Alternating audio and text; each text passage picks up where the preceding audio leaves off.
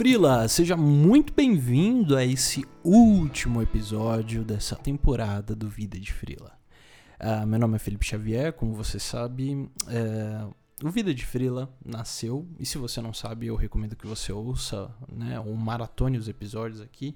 O Vida de Frila nasceu uh, com uma proposta de educar freelancers, né, e com a proposta de contar um pouquinho mais sobre o cotidiano freelancer e os nossos desafios. O Vida de Freela é um, é um podcast do Jornada Freelancer, que é o meu Instagram, arroba Jornada Freelancer. Então, se quiser me seguir, segue lá.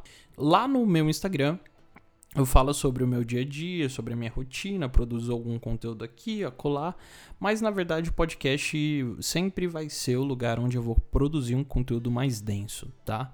É, então, o Vida de Freela nasceu como um podcast para falar sobre cotidiano, desafios, etc. E Uh, o que que acontece? Eu tô num momento de mudança brusca da minha vida, tô mudando do Brasil, tô indo pro, pro tô me mudando para o continente asiático é, por três anos.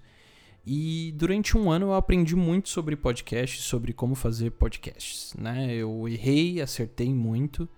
E eu senti que agora eu precisava ganhar um outro, eu precisava dar um outro, levar o podcast para um outro patamar, é, a segunda temporada vai ser um experimento, eu particularmente estou bem empolgado. Mas para encerrar essa primeira temporada aqui, eu chamei algumas pessoas muito especiais, que foram o Guilherme, a Alessandra e a Valéria.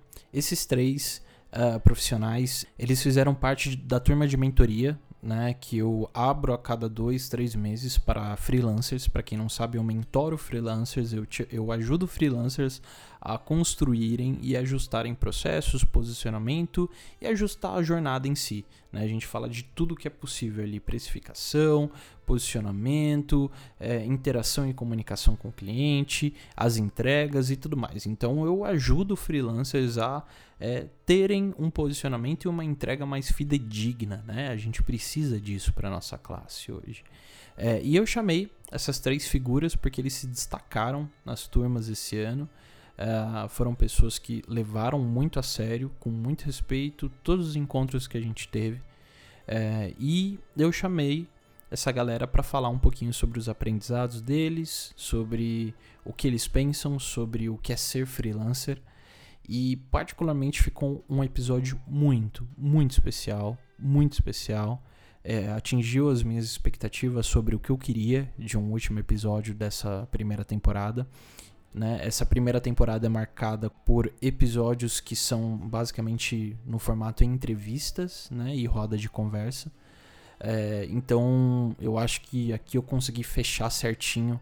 É, eu consegui trazer um, um fim, né? Um, um, um, episódio final que conta um pouco de toda a história que eu tentei construir e que eu tentei contar aqui também para vocês durante a primeira temporada. É, enfim, tem coisas incríveis, tem dicas incríveis, tem ensinamentos incríveis. Eu ouvi duas, três vezes já e eu, eu consegui coletar vários ensinamentos para mim. E, enfim, eu espero que seja bacana para você esse episódio. Você vai perceber que a minha voz está um pouco embargada, mas é porque, né? É, como eu disse, muita coisa acontecendo na minha vida, eu estou emocionado. É, é um episódio final de, uma, de um início de trajetória, fazendo um formato de conteúdo no qual eu aprendi para valer mesmo. Então eu produzi, eu edito tudo, eu que faço tudo. É, então é isso. É, obrigado, obrigado pelo incentivo de cada um de vocês. É, eu espero que na segunda temporada eu consiga entregar um conteúdo, um conteúdo ainda mais relevante, ainda mais incrível para você, freelancer, tá? E é isso. Lembrando, o Freela da Ska Academy não saiu e eu nem sei quando vai sair, porque tem uma coisinha em mim chamada perfeccionismo ah, para lançar esse curso que tá me impedindo de lançá-lo e eu sei que eu tenho que resolver esse problema. Então eu larguei mão, uh, eu não sei quando eu vou lançar. Mas o Freela da Ska.academy tá no ar lá, é só você entrar e colocar o nome na lista de espera, que um dia você vai receber o curso quando ele estiver no ar, tá bom? É, então é isso. Muito obrigado, muito, muito, muito obrigado mesmo a cada um de vocês que apoiam o Jornada Freelancer, esse movimento que apoiam o podcast. É, meu, obrigado mesmo. E tem novidades também uh, vindo aí durante essa semana. É, então é isso, galera. Eu já falei demais, não me estender. Os, os arrobas da galerinha que participou, né? Os contatos deles estão aqui na descrição. É só clicar e entrar em contato. É, se você quiser conversar com cada um dos participantes aqui desse episódio. Acho que é isso, né? Com certeza eu tô esquecendo mais alguma coisa, mas é isso. Vamos logo fechar essa primeira temporada. Mas vamos fechar com chave de ouro. Então a gente se vê na segunda temporada do Vida de Freela. Foi um prazer e vamos lá, a vida, a vida pede por mais. Então vamos começar esse episódio aqui. Eu primeiro quero agradecer, né? Eu já falei quem que é, quem são eles aqui no spot inicial. Uh, mas eu quero agradecer de novo Gui, Valéria, Lê. Meu, obrigado. Vocês são incríveis. São uns lindos, maravilhosos, competentes da minha vida. Obrigado pelo tempo que vocês reservaram para estar tá aqui fazendo esse episódio, que é mais do que especial para mim. E, meu, eu queria que vocês dissessem para nossa audiência aqui quem são vocês, né? É, quem é a Valéria, quem que é a Ali, quem que é o Gui. E para que a gente comece esse episódio, para que a gente vá para esse, pra esse bate-papo, que eu tenho certeza que vai ser muito rico. Então aí, quem são vocês? Bom, eu sou a Valéria, eu trabalho com design desde 2011, tenho 27 anos e desde 2017 eu venho trabalhando como freelancer, né, nesse outro universo que é prestar serviço de forma independente. É, meu nome é Alessandra Midori, eu tenho duas, dois tipos de atuação, né, a primeira é o hands-on, eu trabalho com empresas é, em conjunto com as áreas de negócio para criar automações de relatórios, análise de dados e painéis visuais, né, ou dashboards, e eu também dou treinamentos nas áreas relacionadas a analytics, então desde Excel, SQL, VBA, Power BI. É, eu sou autônoma desde o ano passado, mas eu estou na área desde 2014. Bom, eu a gente estava comentando agora há pouco, acho que eu sou mais recente dos freelancers. Até então eu estava trabalhando como CLT, às vezes esporadicamente pegava algum cliente como freelancer, mas resolvi me dedicar à vida, estilo de vida freelancer, principalmente que tem conversa um pouco mais comigo e com os meus valores e o que, o que eu espero. Bom, meu nome é Guilherme, eu tenho 27 anos também. Eu sou formado em publicidade e propaganda e eu atuo na área de vendas através de redes sociais. Ajudo nos processos de vendas, ajudo a ter melhores resultados. Massa, Gui, animal, cara. E galera, eu lembro que quando eu comecei, né, quando sempre quando eu inicio uma mentoria com alguém, eu faço algumas perguntas chaves para provocar, né? A galera assim a, a refletir e pensar sobre o que significa para elas ser freelancer, né? Porque muita gente começa e inicia o um movimento, né, com um pensamento totalmente distorcido sobre ser freelancer, né? A gente é, eu entendo que né, existe muita liberdade e autonomia no estilo freelancer, mas muitas vezes as pessoas não param para refletir sobre isso. E eu sempre gosto de perguntar para a galera que começa uma mentoria comigo o que, que é ser freelancer, né? É, o que, que eles imaginam que é ser freelancer e qual, e, e qual é a visão deles sobre a classe freelancer no Brasil hoje. Então eu queria que vocês falassem da visão de vocês aí, qual é a visão sobre a classe freelancer e o que é ser freelancer para vocês, né? Porque acho importante a gente pontuar isso e trazer para a galera que está ouvindo aqui? Não, eu acho que assim, até quando você falou um pouco sobre liberdade ou autonomia, eu estava aqui pensando numa palavra que pudesse resumir a, a visão assim que eu tenho. E eu acho que é amplitude. Porque quando você trabalha como freelancer, você consegue ter uma visão muito mais ampla de possibilidades.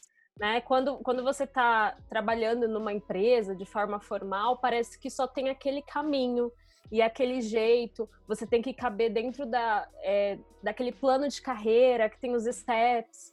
quando você é freelancer, você acaba sendo muitas coisas ao mesmo tempo e você tem a possibilidade de escolher muitos caminhos alternativos. Então, eu acho que, que uma palavra muito boa, assim, que, que pelo menos tem sido uma vivência para mim, é amplitude. Né? Por exemplo, desde poder gravar um podcast para falar sobre isso, como começar a dar aula, que foi um movimento novo que começou comigo também. E quando você tá, tipo, só numa empresa, isso não rola. Você tem aquela coisa, meu, será que é esse ano que eu viro pleno? E será que no outro eu vou virar sênior, né? Você, você... Será que quando será que eu vou alcançar a gestão, né? Exato. Você só tem meio que isso para olhar. Não, não existe muitas outras surpresas, né? E eu acho que o caminho freelancer ele tem muitas surpresas. E, uhum. então para mim esse é um bom resumo do, do que é essa carreira. É, no, no meu ponto de vista, eu optei por uma carreira freelancer exatamente por isso também. Para mim, assim, o que mais define foi a questão de liberdade. Você tem a liberdade de você traçar os seus objetivos, que nem a, a Valéria falou, você não tem que se encaixar dentro de um perfil de uma empresa. É, você cria o seu perfil, você consegue trabalhar a sua performance, o quanto que você entrega, o quanto que você precisa melhorar. E eu vi muito isso. É, eu tinha muita eu comecei a perceber que eu tinha meio que um ranço, assim, de tipo, é, você quando trabalha com CLT, você não trabalha por produtividade, você trabalha no, horário, na verdade. Você tem que trabalhar das 8 às 6, e é isso. Se você vai entregar muito pouco, para eles não interessa. Então, assim, eu falei, poxa, e às vezes a gente, cara, é, não, por exemplo, não sei se eu ia ter liberdade de estar gravando esse podcast se eu estivesse trabalhando como CLT, por exemplo. É, é um negócio muito louco. E daí quando começou, eu comecei a, a, ter um faturamento que me daria uma estabilidade por três meses, aí eu fiquei, poxa, o negócio aqui é diferente. eu falei, eu, eu, posso ter, eu posso, eu posso gravar assim um podcast à tarde e ainda assim sobreviver o, o meu mês. Então foi um negócio bem diferente, foi muito quebra de paradigma para mim. No, no, meu caso, a mentoria foi assim, tipo, pareceu que eu tirei um, um um, uma lente que, que criam na gente que a gente só consegue ganhar dinheiro numa CLT. Eu fiquei assim, caraca, esse é outro mundo, existe vida após CLT, meu Deus, como, que, como esconderam isso daí de mim por tanto tempo? Foi um negócio bem assim engraçado. É, é, mas é, foi, um, foi uma, tá sendo uma experiência muito boa. Realmente tem umas dificuldades, por exemplo, eu abri a, a, a minha empresa, o meu BR, no início do ano. E eu fui eu descobri agora recentemente nesse mês que eu ainda não estava com, com toda a minha MEI regularizada.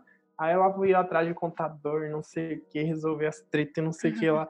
Mas mesmo assim, é um negócio muito mais, como posso dizer assim, gratificante é, não sei se é porque eu tô ainda no, no, na fase do primeiro amor, mas tem um negócio assim. Um, é primeiro é. mês, né? É. Não. é. Vamos... Eu acho, eu, eu, eu acho que você tá na, na fase do tudo é lindo, maravilhoso. Mas, mas depois continua uhum. tudo lindo, maravilhoso. Só. Não todos os dias. É, no meu caso, eu acho que é bem alinhado também com o que eles falaram, né? Eu, eu vou colocar um termo aqui que eu aprendi quando trabalhei com educação infantil, que é ter agência ativa, né? Nós somos agentes ativos da nossa carreira. Eu acho que isso é possível dentro de empresa, mas é bem mais difícil, né? Você tem bem, bem menos autonomia. Para mim, ser frila é você ser o agente ativo da sua própria carreira. Você pode colocar os seus planos, você pode, né, ter ideias e projetos que estão fora assim do, do plano de carreira comum. Né, quando eu penso na classe freelancer do Brasil, eu sinto que a gente ainda está num momento que ele é muito, né, tipo assim, infant... não sei se é infantil, mas assim, ele é, ele é bem novinho ainda, isso, imaturo. É, eu fiz um mestrado na Finlândia alguns anos atrás, né? E lá eu acho que eu comecei a perceber o que, que é de fato esse, né, esse movimento de, de freelancer, de trabalhos, é, não sei nem se é, seriam informais, mas assim, de trabalhos mais alternativos do que a gente tem aqui no Brasil, né? E eu sempre tendo a pensar que as coisas acontecem primeiro nos Estados Unidos, na Europa e na Ásia, e depois esses movimentos acabam vindo para a América Latina. E, bom, lá na Finlândia tinha algumas amigas, né, que, que trabalhavam comigo ou estudavam comigo, e eu comecei a perceber que lá eles têm alguns métodos de trabalho que são muito diferentes daqui. Por exemplo, contratos curtos, é, de meio período, né, que é uma coisa muito incomum no Brasil de acontecer, né? E, assim, várias amigas minhas tinham mais de um projeto, mais de um emprego ao mesmo tempo. E, assim, é, aqui no Brasil ainda tem essa ideia de que ah, um freelancer, uma pessoa que pega um trampo ou alguma coisa assim, ah, é porque ela não conseguiu o emprego, né? Ou ah, ela não conseguiu uhum. passar numa entrevista. Mas no caso dessas minhas amigas, assim, uma trabalhava ao mesmo tempo para a Universidade de Helsinki, que é uma super instituição lá da Finlândia, e ao mesmo tempo ela trabalhava na, no centro de pesquisa da ONU com contratos curtos de meio período. Então, assim, é, eu, eu, comecei a perceber que muitas, muitas pessoas lá trabalhavam dessa forma, sabe? Ou então trabalhavam, sei lá, dois, três meses e o contrato era só dois, três meses. É, então eu comecei a, a, já me ligar que, olha, isso daqui né, ainda não chegou direito no Brasil, mas uma hora vai chegar, porque na Europa, por que, que né, eles trabalham dessa forma? Porque lá não tem emprego muitas pessoas falam assim: ah, é muito mais fácil eu abrir uma empresa, que foi o caso do meu namorado também, do que eu conseguir passar numa entrevista de emprego, porque tem muito pouco emprego lá, tem muita pouca vaga. Então, assim, eu acho que o corona ainda deu uma deu uma agilizada né, nesse processo para gente, mas vai chegar esse momento para o Brasil, né? A gente vê que tá, cada vez mais se hum. cortam vagas CLT, né? Então acho que você já pegar esse movimento freelancer agora, que está começando e agilizando, você já tem a vantagem de estar tá preparado mentalmente para quando isso virar né, um, um normal. É, eu só tenho um comentário a respeito dessa questão. Eu acredito também que a pandemia veio, acelerou muito, muito esse processo, mas, inclusive, eu tive uma proposta para eu trabalhar como é, PJ, né, como freelancer, para uma empresa, só que no formato de uma CLT. Eu tinha que bater ponto, eu, tinha, eu falei, não, nesse formato não resolve para mim, né? Porque não é um formato que eu, que eu acredito que funciona, para mim daí é a mesma coisa que uma CLT. Então é melhor você contratar alguém que queira fazer como CLT. Eu, eu acredito que no Brasil ainda existe bastante resistência para esse formato também de trabalho de freelancer. É, e, inclusive várias empresas elas assim dificilmente entendem que a pessoa pode ter autonomia da agenda dela, que ela pode realmente estar tá entregando pro, é, produção, está entregando o que foi combinado, só que sem ela estar tá trabalhando das 8 às 18 horas. Isso é o que eu mais enxergo, assim, entende? É, é, eu acredito que a maior barreira dentro do mercado que a gente tem é, é o, como posso dizer assim, consciente coletivo, assim, a imagem que o freelancer criou durante muito tempo. Porque durante muito tempo no Brasil foi esse perfil, né? A pessoa que não deu certo na entrevista, a pessoa que não se encaixou num trabalho, ele acabou virando um freelancer. É o perdido, né? Pessoa... Infelizmente, Exatamente, o é o perdido. é visto como um perdido, que não sabe. Exatamente.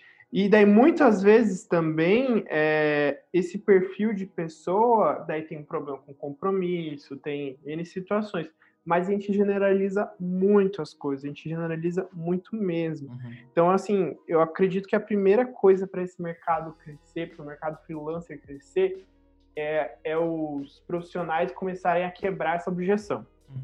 Quando começar as pessoas perceberem, as empresas perceberem que, nossa, pegar um freelancer é um negócio mais rentável, ele me entrega valor e principalmente isso é uma coisa que é, agrega para a empresa, opa, é bacana então, então a gente tem que investir nessa área. E eu, eu vejo essa dificuldade, assim. Sim. Existe ainda uma barreira muito grande no mercado. Total. É que essa questão cultural que a própria Lê pontuou, né? Pô, legal, a amiga dela trabalhava em dois lugares diferentes, né? Se fosse aqui no Brasil, a gente ia ter com certeza alguém falando, nossa, mas você não vai focar, né? Precisa focar numa coisa só, fazer uma coisa só, uhum. né? Você não vai conseguir. É. Exatamente. Então, ah, você aceitou pegar um contrato de meio período durante seis meses, né? Acho que tem muita essa ideia ainda de que é um subemprego, né, um subtrabalho. Isso. E de novo, né, essa minha amiga Sim. trabalhava no think tank da ONU, né? Então não é, não é subemprego. Na verdade, deveria de pagar melhor nenhum. Do que um emprego que pagava um período integral, entendeu? Só porque é meio período a pessoa tem essa imagem. Exato. Não, é legal isso que a Alessandra trouxe também, porque eu acho que é um estigma que, dependendo da sua insegurança enquanto profissional, e foi o meu caso, você acaba acreditando uhum. nisso. Então teve muito tempo que tipo as pessoas elas falavam para mim, né, tipo, ah, mas você tá frio ainda, não tá aparecendo nada para você, né?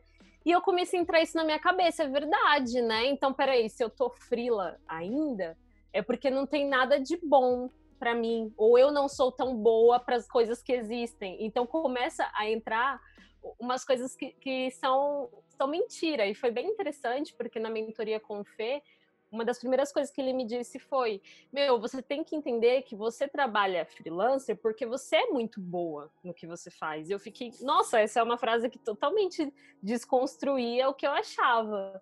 Porque não que eu, eu já entrei com essa mentalidade, mas por causa de muitos comentários das pessoas, né? Tipo, ah, mas você não vai voltar, né? Como se fosse realmente um bico. Eu acho que essa é uma boa Exato. palavra. Como você estivesse dependendo de alguém, é, de uma empresa, para que você pudesse sobreviver, sendo que você pode sobreviver de forma autônoma, porque você é realmente excelente naquilo que você Isso, faz. Isso, é uma né? escolha, né? não, é, não é um bico. Tipo, ah, eu tô fazendo um bico Exato. enquanto não aparece nada, né? Eu acho que as pessoas ainda, elas têm muito essa ideia. E hoje eu sei lidar melhor, né? Antes eu ficava, já, já vinha para mim uma, uma vontade de ver a Cato. Na hora que alguém me disse algo assim, eu preciso ir na Cato.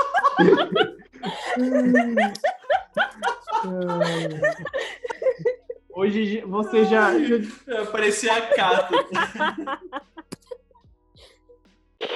e como que vocês quebram, aproveitando, como que vocês quebram essa objeção quando vocês estão na frente de uma nova oportunidade é, de vender um projeto freelancer e tal, como que vocês deixam claro para o cliente de vocês que vocês são extremamente competentes naquilo que fazem, que vocês escolheram uma jornada freelancer não porque vocês estão perdidos, mas porque vocês são muito conscientes disso, de que empreender e seguir essa jornada para vocês faz sentido. Como que vocês deixam isso claro? Né? Saindo um pouquinho da nossa pauta, né, que a gente combinou, acho que vale perguntar como que vocês evidenciam isso para os clientes de vocês? Como vocês passam essa segurança em meio a essa classe que é vista como uma classe de profissionais perdidos? Ah, eu não vou responder porque não estava combinado.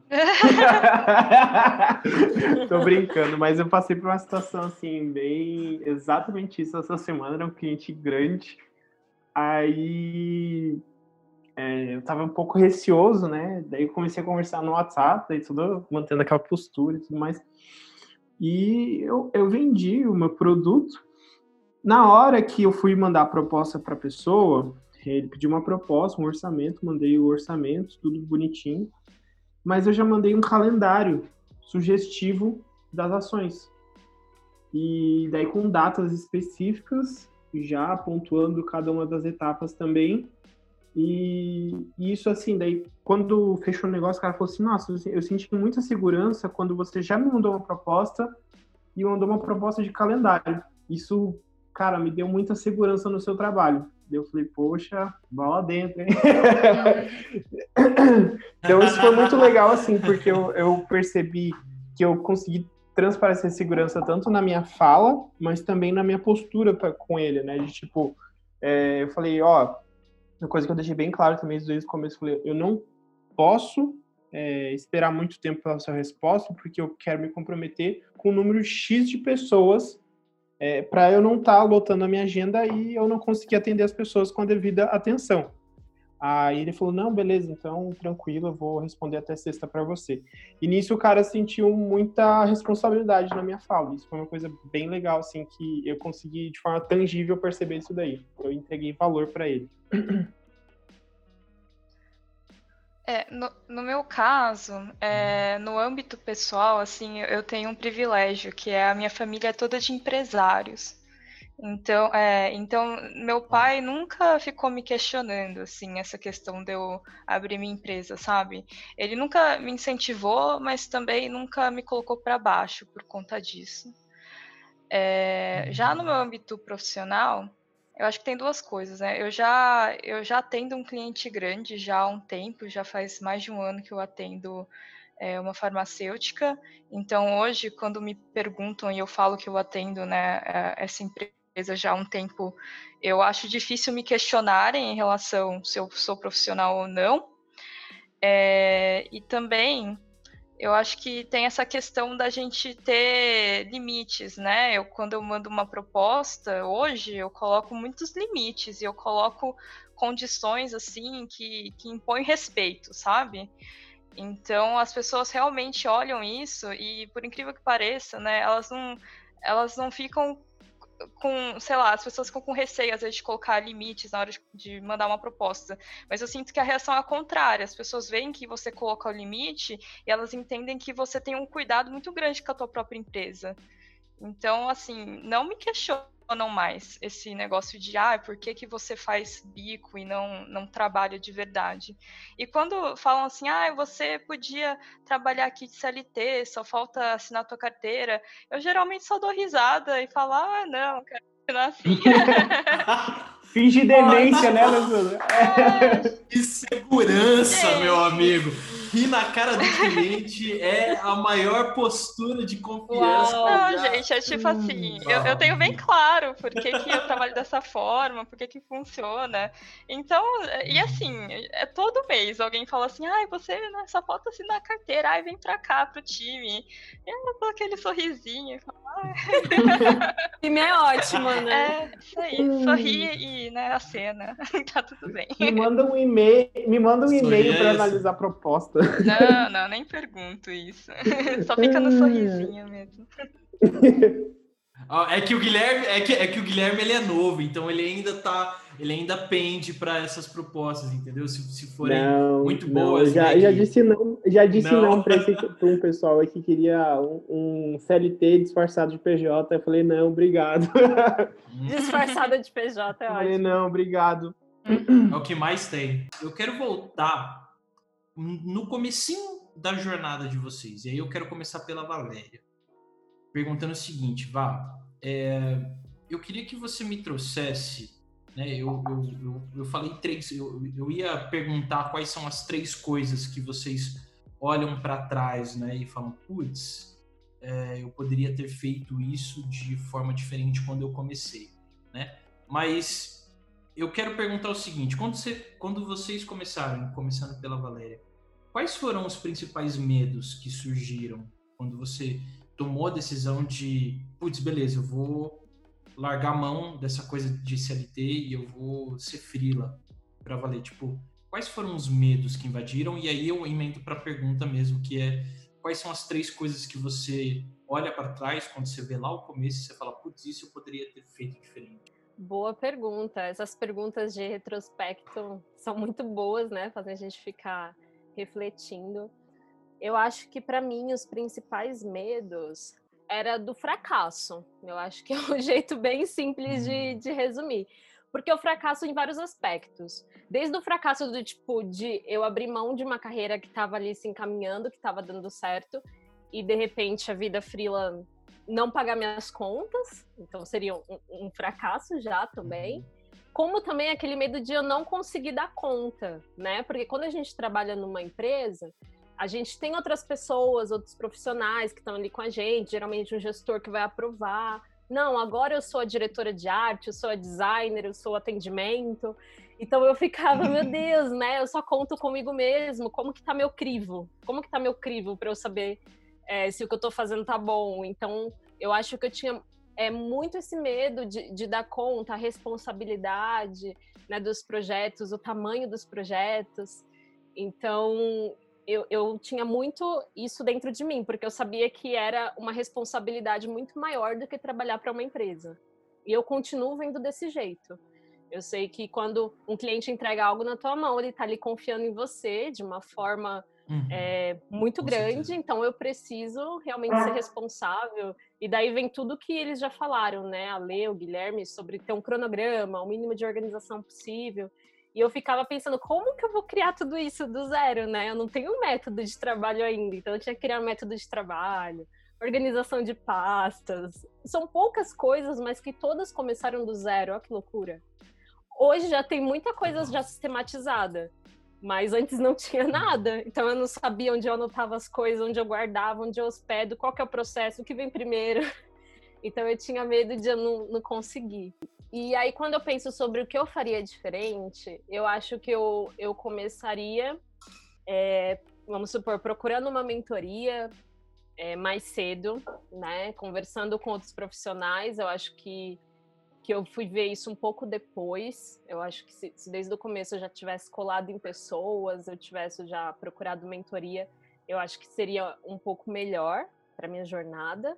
Uhum. E um segundo ponto é que eu teria adquirido esse, essa postura, né, que a Lê falou também, antes. Eu, eu comecei muito recente isso, é, é poucos meses.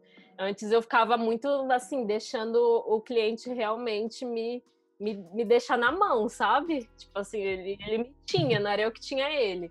Então, isso, isso era bem ruim, né? Porque eu ficava muito insegura, eu ficava pensando, gente, mas tem muito freelancer no mercado. Se eu não fizer nesse tempo, se eu não responder essa mensagem tão à tarde, ele rapidinho ele arruma outro freelancer, sabe? Então eu ficava muito assim. E hoje não, hoje eu já estou organizando processos mais claros. Chegou a mensagem, eu posso, posso até ler, mas eu não vou responder, dependendo do horário é, os contratos, contratos feitos. Então, eu acho que eu também poderia antes já ter adquirido um pouco disso, né? Mas tem muito a ver com maturação, né? Então, minha maturação acabou vindo agora em algumas coisas e tudo bem, né? Sim. Tem a ver Sim. com, com, com o processo de cada um, mas são duas coisas que, que eu pontuo. É, as pessoas, então, mentoria, conversas, trocar ideias com quem já faz, para não, não ser tão solitário esse caminho. Uhum. E o uhum. segundo é já organizar esses processos assim que te deem mais essa postura, contratos, limites, horários. Perfeito. Então eu acho que essas Perfeito. são as duas coisas que eu falaria lá para Valerinha do passado. É, para mim foi bem angustiante no sentido é, a, a, minha experiência assim, querendo ou não, eu não, eu não, não namoro, sou solteiro. Eu, então assim, os vínculos que eu tenho, não sou casado, não tenho nada, os vínculos que eu tenho comigo, comigo mesmo. Então, de certa forma, eu, eu me tornar freelancer foi um negócio um pouco mais fácil, de certa forma, porque eu não tinha muita coisa a perder. Mas, no mesmo tempo, o que tornou difícil para mim foi esse consciente coletivo que existe e que é incutido na nossa cabeça que um freelancer não é uma pessoa, não é um bom profissional, é uma pessoa relaxada. É, todo esse conceito de que freelancer não ganha bem, que freelancer é, não tem uma vida estável. Então, tudo isso daí, cara, foi uma pressão psicológica na minha cabeça, assim, ó, fiquei borbulhando quase um, um mês inteiro essa questão. E daí eu comecei a perceber que, para mim, o que me impedia ser freelancer era muito mais o que os outros pensavam, que os outros pensavam, do que o que o Guilherme pensava. E daí eu falei, poxa, tem uma coisa errada. Eu tô com, eu tô simplesmente é, colocando as minhas projeções, as minhas expectativas de vida na mão dos outros, da expectativa dos outros. Que, que doideira é essa que eu tô fazendo? Eu falei, eu sei os meus valores, eu sei quais são os meus princípios, eu sei aquilo que me faz feliz, aquilo que me contempla. Eu falei, por que, que eu tô deixando os outros me influenciarem tanto assim nesse sentido? Então, assim, o meu medo era muito mais do que, que os outros iam pensar de mim do que realmente questão de vida profissional, de dinheiro, é, contas para pagar e tudo mais. Então, assim, foi um negócio bem louco, assim, que veio na minha cabeça e eu falei, pô, peraí, as coisas não tá certa não, preciso rever isso daí que não tá bacana. E isso, na verdade, de certa forma, me, me é, incentivou a entrar mais ainda de cabeça na vida de freelancer, entende? Eu falei, poxa, realmente, se as coisas não estão legais da forma como estão, eu sei muito bem quais são os meus princípios, eu falei, cara, eu não tenho que insistir nessa tecla, eu tenho que procurar uma coisa que realmente vá me é, completar, me vai fazer feliz, independente do que os outros pensem, imaginem, digam e etc. Então foi um negócio assim muito louco para mim, assim, essa o meu tanto que assim alguns amigos até perguntam, tá, Guilherme, o que, que vai ser agora de você? Eu falei assim, cara, eu prefiro mil vezes o frio na barriga de novidade do que aquele sentimento de estômago embrulhado de remorso, entendeu? De algo que eu não vivi, de algo que eu não conquistei, entendeu? Então eu falei, cara, eu prefiro estar vivendo essa novidade agora, que é a vida de freelancer, eu ter autonomia, eu gerenciar o meu negócio. É complicado, não é fácil, mas mesmo assim está sendo uma coisa assim bem diferente para mim. E hoje assim, eu trouxe um pouco, trouxe mais segurança do que quando eu tinha CLP. Eu, eu assim, cara, CLT é um negócio que a gente se ilude muito. É um negócio assim que traz uma falsa. É uma falsa segurança. É, exatamente, é uma falsa sensação de segurança, de que as coisas estão estáveis, não sei o quê. Cara, se você pega um gestor que não vai com essa cara, entendeu? Você pode entregar o melhor trabalho do mundo. O cara vai chegar, ah, fulano, obrigado, valeu, até mais, viu, partiu.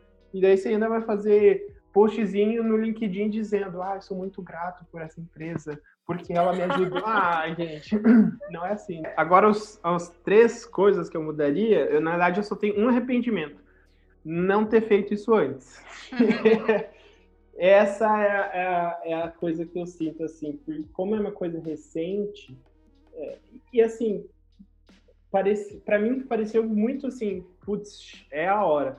Porque eu tava ouvindo um podcast do Felipe esse dia, Aí eu falei, cara, ele falou, ah, o meu negócio tinha processos, tinha isso, você que eu comecei a perceber, poxa, eu tenho que fazer meu próprio negócio. Eu falei, cara, eu tenho isso também.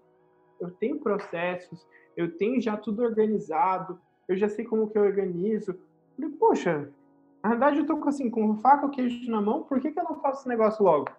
Aí que eu falei, puxa, é, é o momento então. Talvez antes eu não, não, não teria assim know-how para fazer uma vida freelancer mas um arrependimento de não ter feito antes. Essa sensação que eu tenho, assim, puxa, por que, que eu não fiz isso antes? Por que, que eu não dediquei Verdade. tempo para eu ter uma jornada freelancer? Foi isso.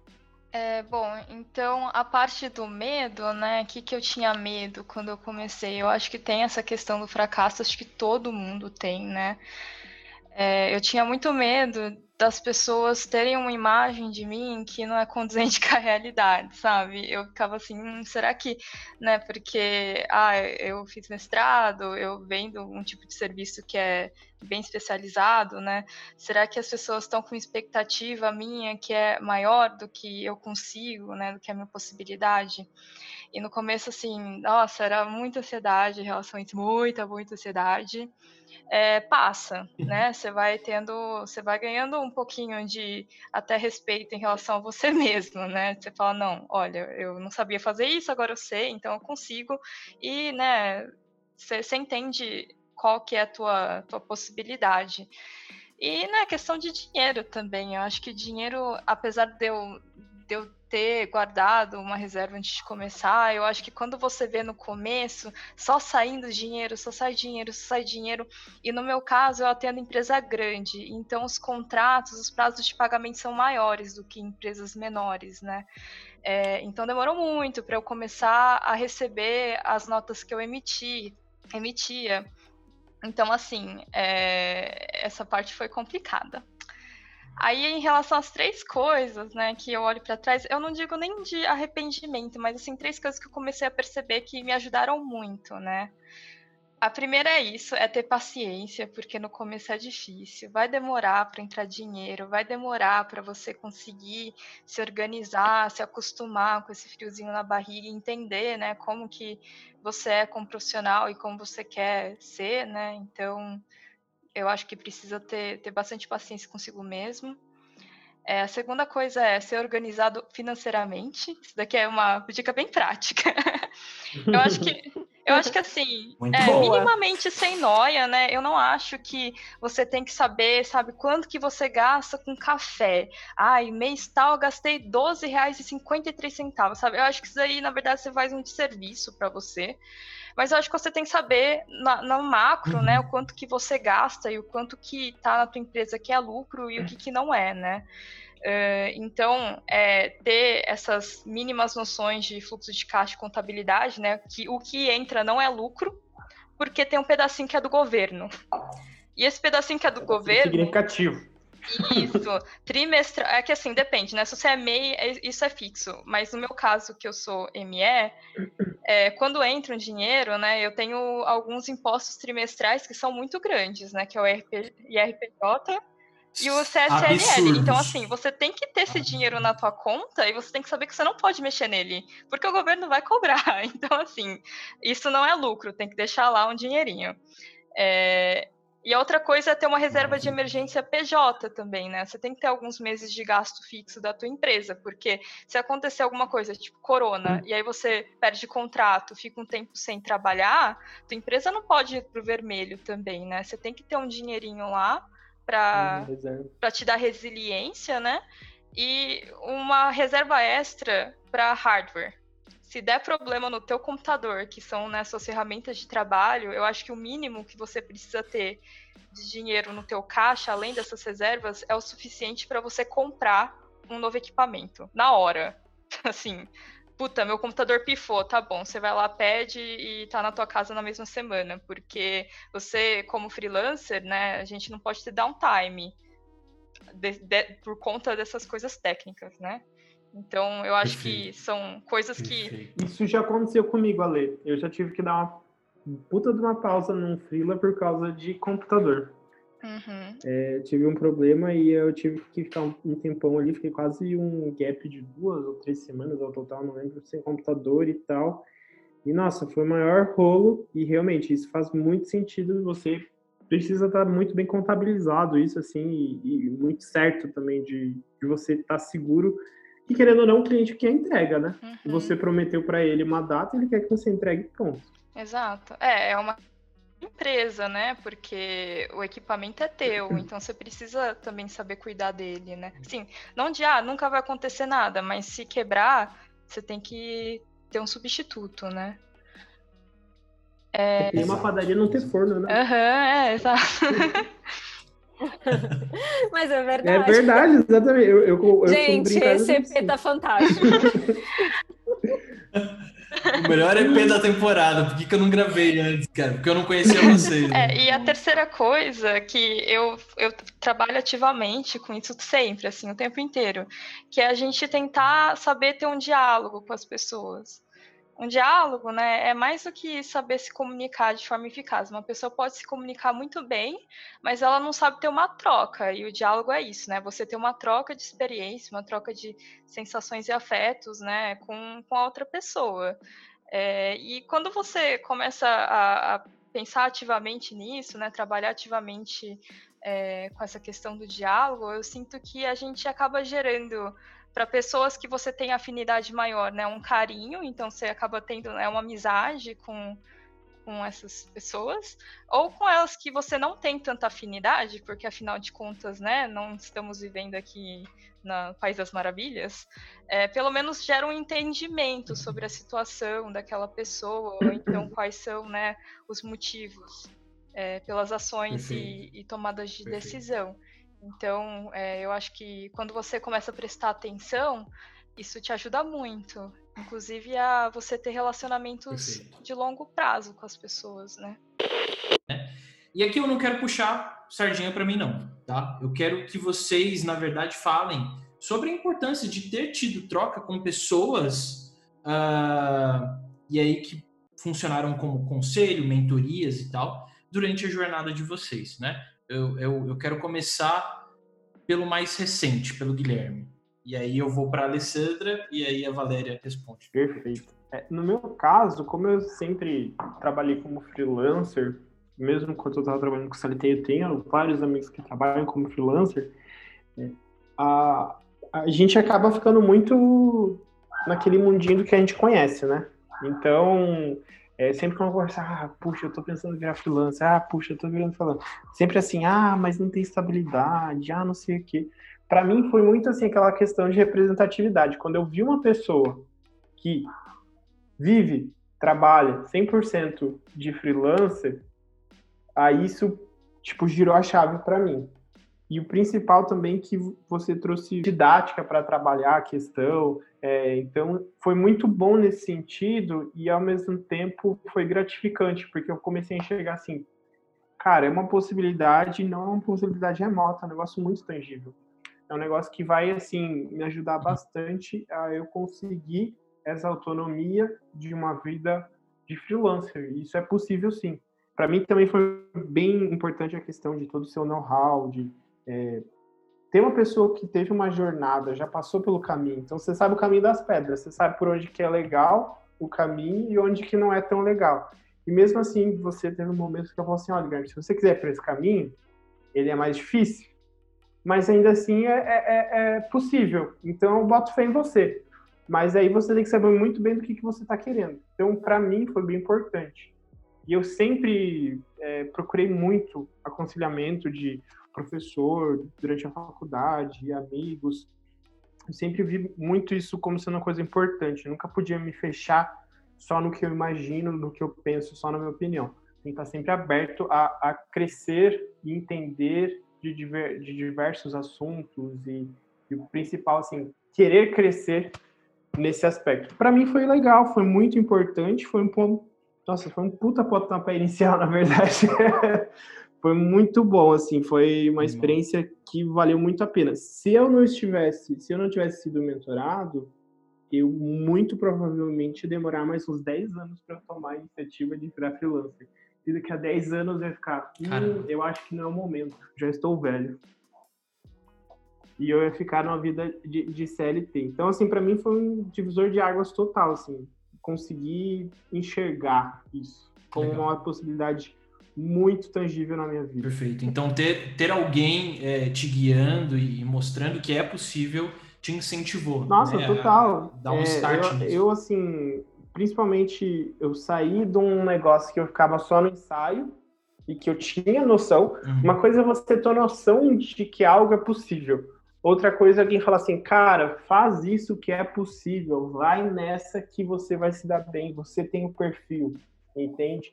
E querendo ou não, é, em contrapartida do mentor, isso é uma responsabilidade muito grande, porque ele tem que ver potencial naquela pessoa, porque senão ele vai estar, tá, de certa forma, dando pilha para uma ideia errada, né? então ele tem que ver muito potencial daquela pessoa assim, não, vai fundo que vai dar certo e que, que isso faz sentido para você. Então, para mim, foi importante é, ver essa representatividade. Eu também tinha muita noção de, tipo, a noção não, eu tinha a sensação de que uma pessoa freelancer é um, sei lá, um, meio que um, um cara que vivia no porão dele e pronto, entendeu? Essa era a visão que eu tinha um pouco assim, entendeu? Por mais que eu não fosse dessa forma, eu enxergava isso.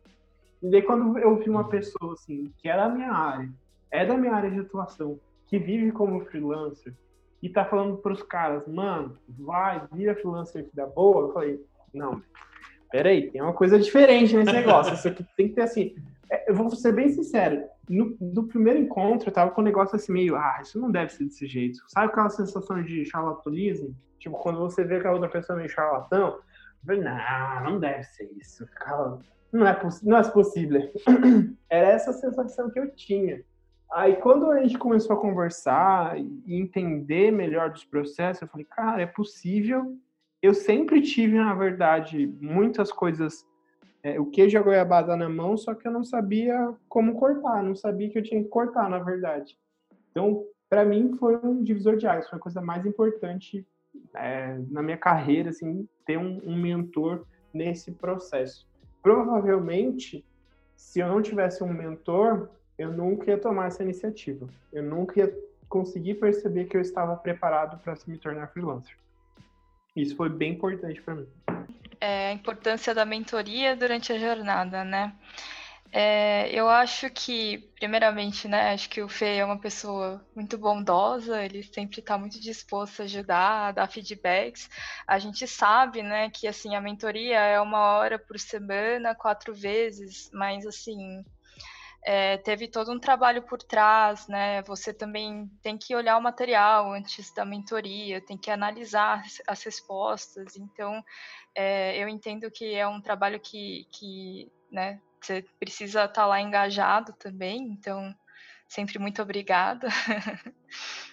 é, mas eu acho que assim, o que, que foi importante para mim durante a mentoria, né? Eu acho que a questão de estruturação de processos é, é algo que eu não me atentei tanto é, até agora, né? E o Fê sabe que eu também estou pagando por isso neste exato momento, trabalhando assim loucamente.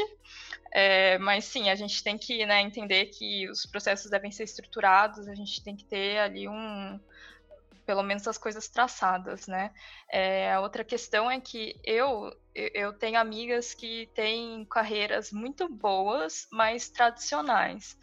E todo mundo que eu conheço quase trabalha dessa forma. Eu tenho pouquíssimos amigos que trabalham de forma autônoma, e quando eles trabalham de forma autônoma, assim, é, é muito fora da minha área, né? Tipo, eu tenho amigos que são é, fisioterapeutas, é, sei lá, veterinária. então, eu acho que você conhecer e, e conversar com pessoas que trabalham mais ou menos parecido com você, né, você ganha colegas, que é uma coisa que o freelancer geralmente não tem. A gente trabalha de forma muito solitária, né? Uhum. É, então você ganha assim um network, né? Você você tem uma noção de como que as pessoas estão. Isso para mim é super importante. E aí, só, né, para finalizar, um aviso, né, gente? Porque o Fê me falou uma vez que ele falou assim: ai, nossa, você é uma das primeiras que entrega é, a tarefa de casa no prazo da mentoria. gente, isso me deixou. Eu fiquei tristíssima, gente. Que isso, sabe? Eu acho que quando a gente pede ajuda para alguém, né, independente se você está pagando ou se o serviço é de graça, né, a gente tem que ter um comprometimento, comprometimento a gente tem que sim. ter né, uma responsabilidade pelo seu tempo, porque assim, eu entendo que o meu tempo tem valor e o do Felipe também. Então a gente tem que se valorizar, né? E se você não faz a tarefa, você não você fica desmarcando, ou você simplesmente não não passa pelo momento introspectivo, você tá perdendo o teu tempo dele, sabe? Então, gente, né, sejam mais responsáveis, por favor. Eu fiquei triste. Hashtag fica a dica, hashtag fica a dica. É, fica a dica. Se você pensa ser falar. mentorado, entregue. É, o Felipe não pode falar isso, mas eu posso. Então, é Sou eu agora, né? Bom, falando assim de pessoas, é, mentores, pessoas que possam ajudar, eu falei um pouquinho antes que eu, eu deveria, né, se fosse para dar um conselho para mim mesma, procurar uma mentoria antes. E eu digo isso muito mentoria freelancer mesmo, né? Que foi algo que eu comecei com o Fê. Mas assim, eu sempre fui uma pessoa que muito focada em relacionamento. Então, relacionamento é algo muito importante para mim, pessoas e tudo mais, e isso fez toda a diferença porque praticamente quase todas as coisas que me surgiram de trabalho nos, nos primeiros anos como freelancer uhum. foi indicação.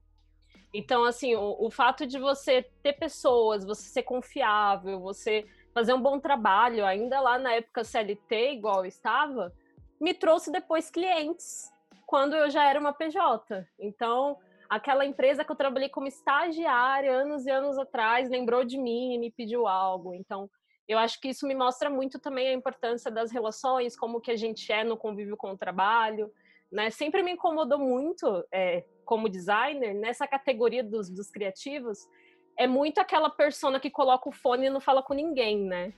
E eu nunca fui essa pessoa. não, não quis dizer. Ô, gente, vocês que não estão vendo, estão apenas ouvindo, é que o Fê tá exatamente agora desse jeito que eu falei com o fone. Mas muitas vezes o designer é, é, essa pessoa, né? Então, além do freelancer já vem com todo esse estereótipo, o designer também vem com esse estereótipo de que é o cara na dele, vai fazer o que ele acha e depois só mostra, né? Então, também tem, tem essa outra coisa que eu também tenho que, às vezes, que, que lutar contra essa barreira também, que as pessoas acham que é, é esse o, o tipo, né, do designer. Então, eu acho que eu ter tido relacionamentos, é, tá sempre conversando com as pessoas, entender o briefing para além da peça que eu vou criar, tentar entender o todo, fez muita diferença na, na minha carreira, na minha jornada. E agora falando mais sobre mentoria, eu acho que quando eu decidi procurar isso, né, através do, dos posts do feito e tudo mais, foi quando eu pensei, nossa, eu preciso levar isso para uma versão 2.0, sabe? Eu preciso começar a levar isso mais a hum. sério, porque até onde eu sabia organizar a minha vida freelancer, eu fui. Até onde eu entendia, até onde eu achava que dava, então é, é aquilo de novo, né? A vida freelancer é uma amplitude. Mas você ter um mentor é uma amplitude que se amplia ainda mais, assim, sendo bem é, redundante, assim, porque, tipo, você ouvindo de outra pessoa, sabendo do, da caminhada dela, ela olhando para você e vendo de verdade o que você pode fazer, te ajuda, né? Te, te tira das inseguranças ou falsas crenças que às vezes você tem como profissional, né? Tipo, ah, eu acho que eu só consigo entregar isso, eu acho que eu só vou até aqui, isso não é para mim. Então, outra pessoa te estimula nisso. Então, para mim, foi muito importante, porque eu queria levar para um novo nível a minha carreira. É, eu não queria mais ficar com aqueles fantasmas de que a qualquer momento eu posso voltar para a CLT. Eu acho que eu ainda tinha muito disso, né? Tipo, tava muito feliz é, dentro do, da vida frila, mas eu ficava assim, ah, se der errado, qualquer coisa eu volto para a CLT. E eu falei, eu não quero mais pensar isso. não quero mais pensar. E, tipo, quando eu comecei a fazer mentoria, eu acho que eu consegui tirar isso de uma vez por todas bom, da minha cabeça. Bom. Fico feliz em saber. gente, que incrível. E para a gente caminhar para o fim desse episódio, eu queria que vocês dessem dicas, dicas. Uh, e aqui sobre qualquer coisa, sabe? É, a gente, eu, eu gosto muito de humanizar ah, quando o assunto é empreender, quando o assunto é ser freela, né? É, todo mundo já falou de processo, da importância de processo, todo mundo já falou da importância de saber se posicionar, de saber é, encarar os medos e, enfim. Uh, eu queria que vocês me dissessem, né, e dissesse para a galera que está ouvindo aqui dicas de como viver melhor sendo um freelancer, talvez. Eu acho que eu tenho algumas, alguns conselhos assim que eu uso para minha vida, né? Então talvez alguém se interesse vai saber, né? É, eu acho que a primeira coisa é que a gente consegue trabalhar de forma ética, de forma responsável, sem precisar pisar em ninguém, sem precisar ser filha da puta, né? E eu acho que assim as pessoas corretas elas vão valorizar isso em você elas vão lembrar de você por isso, por ser uma pessoa correta. E tem gente que não vai gostar, mas é, vão ser as pessoas que você não vai querer perto da tua vida de qualquer forma, né? É, a segunda coisa é que eu acho que a gente tem que aproveitar alguns momentos de gratidão, né? Porque afinal de contas a gente trabalha loucamente, ai, vários projetos, longas horas.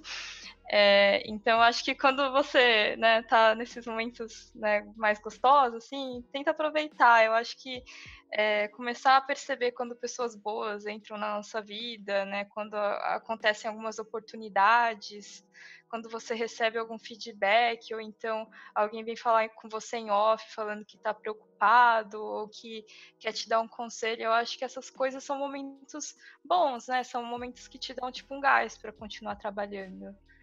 É, acho que principalmente no último mês eu tenho recebido bastante dessas mensagens, assim, do pessoal falando, ah, né, eu pensei em você, nossa, eu lembro quando você falou tal coisa, né, ou vem falar comigo falando, ah, eu te acho uma pessoa muito generosa, uma pessoa muito isso, aquilo. Eu acho que a gente tem que também se permitir absorver, né? Porque não é só absorver estresse e ansiedade e, e loucuras, é absorver essas coisas boas também. É, e a última coisa é só, né? Eu acho que principalmente o profissional autônomo, né? Isso é para todo mundo, mas acho que principalmente para o profissional autônomo, é buscar sempre o autoconhecimento, né?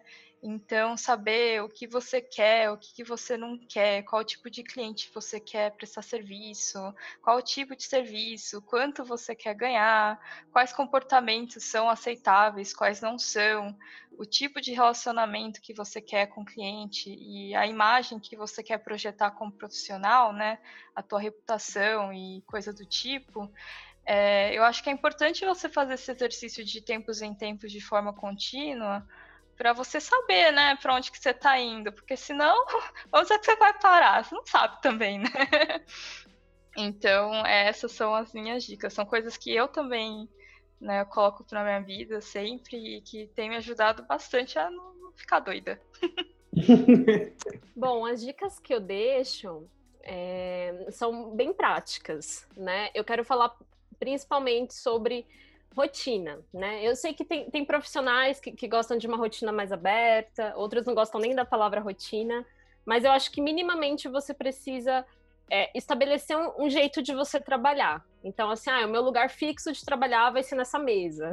Eu acho que isso é bem importante. Eu vou ter uma agenda física para colocar os horários. Não, eu vou ter é, um aplicativo. Você precisa ter o um mínimo, pelo menos, para você acordar e saber o que você vai fazer.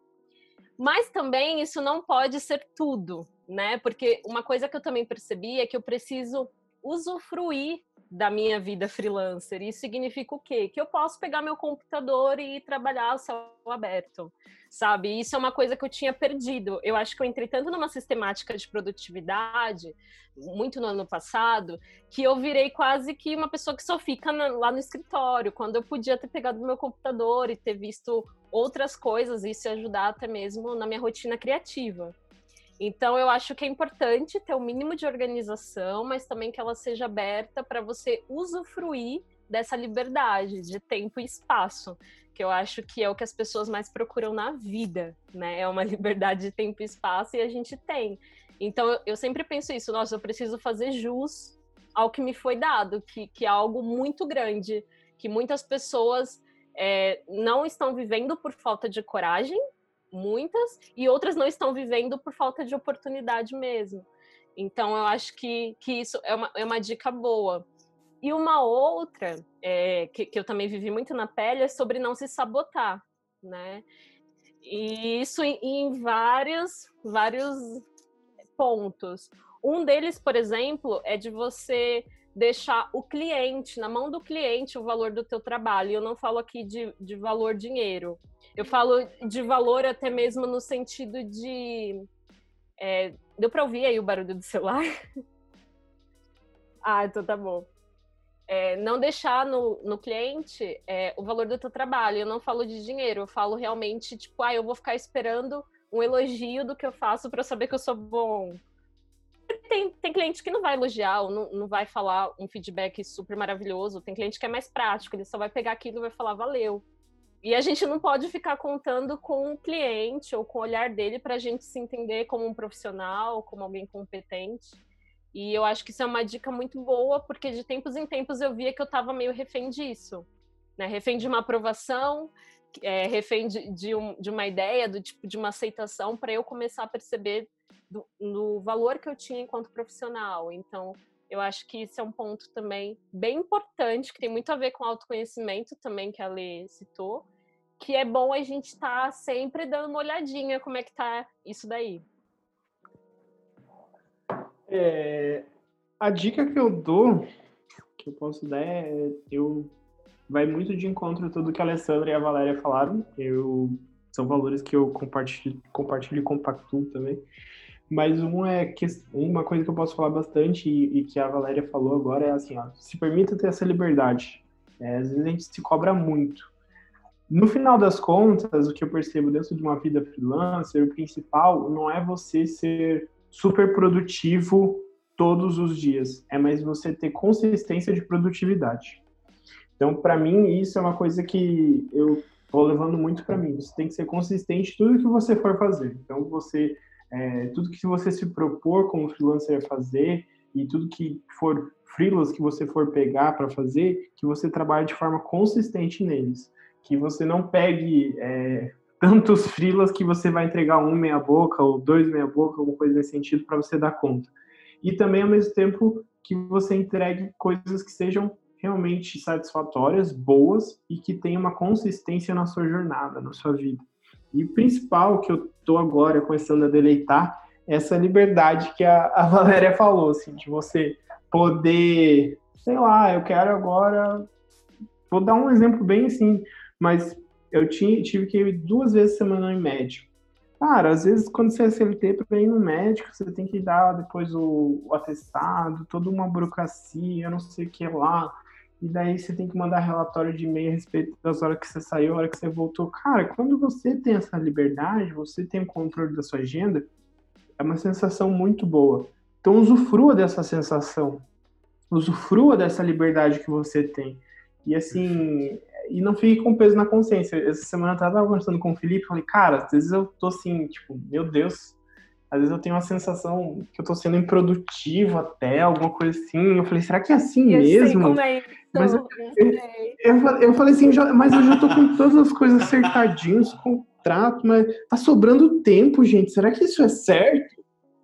Será, se, e tá sobrando será que dinheiro, é certo, né? Que é o melhor. Eu fiquei assim, eu, falei, eu fiquei, cara, eu não, eu não tô acostumado a ter essa sensação. Será que é isso Essa mesmo? Frase, será que isso é certo? Será que isso é certo? Eu falei, cara.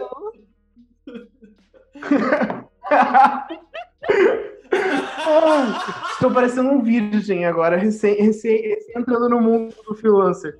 Mas, cara, foi um negócio que eu fiquei assim. Aí o Felipe falou assim: cara, é isso mesmo, só tenta ficar tranquilo relaxa e tenta usufruir disso. Não fica também assim querendo a, a entulhar sua agenda de coisas aí. Então assim, e era isso que eu procurava. Então foi um negócio assim muito engraçado, que é isso que eu procurava, era isso que eu queria, mas ao mesmo tempo quando eu atingi eu fiquei assim, sabe quando o cachorro pega o carro que ele tá correndo atrás? Aí fica assim, e agora? O que, que eu faço, meu Deus? O que, que, eu, que, que, eu, que, que eu tô, tô fazendo aqui? Então é uma sensação mais, é uma sensação diferente. Mas o principal, é, para mim, que pontua muito o meu trabalho, tanto como CLT, como agora como freelancer, é essa questão de você ter consistência no seu trabalho. É, quando, mesmo quando eu era CLT, o meu trabalho, eu precisava muito de uma coisa, para essa questão de consistência. Eu precisava entregar valor também no meu trabalho. Então, às vezes, assim, eu ficava muito receoso, ah, será que eles vão comer? Porque, assim, eu fiz parte de implantação do departamento de marketing de três empresas. Então, assim, eu sempre era contratado para fazer a implantação do departamento de marketing. Então, a empresa é muito recente com a cultura do marketing. Eu sempre ficava com aquela sensação assim, puxa, será que vão me demitir?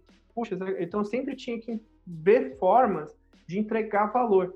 E quando você traz isso para o cliente, isso é uma coisa legal, porque você entrega valor para o cliente, ele sente, poxa, esse cara se empenhou para o meu trabalho de uma forma muito boa. E eu, o principal que eu deixo assim, de dica é leia muitos livros, gente cara, procure ter é, é, assim método de trabalho. Isso vai te ajudar muito, muito, muito, muito. Quando, tava, quando eu estava fazendo freelance assim, de forma esporádica e eu não tinha nada formulado, assim, cara, era um negócio assim, era meio bagunçado. E ele teve um colega meu que falou assim, Guilherme, no trabalho ser tão sistemático, como você não consegue trazer isso para sua vida, da sua jornada, para sua vida pessoal? Isso foi assim uma um divisor de águas também. Eu falei, ô, oh, acho que é muito da forma como eu encaro isso. Eu tenho que encarar mais como um trabalho de verdade, como uma fonte de renda. Aí quando eu comecei a pensar dessa forma, eu falei, opa, as coisas funcionam. É, o conselho que eu posso dar é isso. Tenha, assim, realmente trabalhe com essa competência e usufrua disso.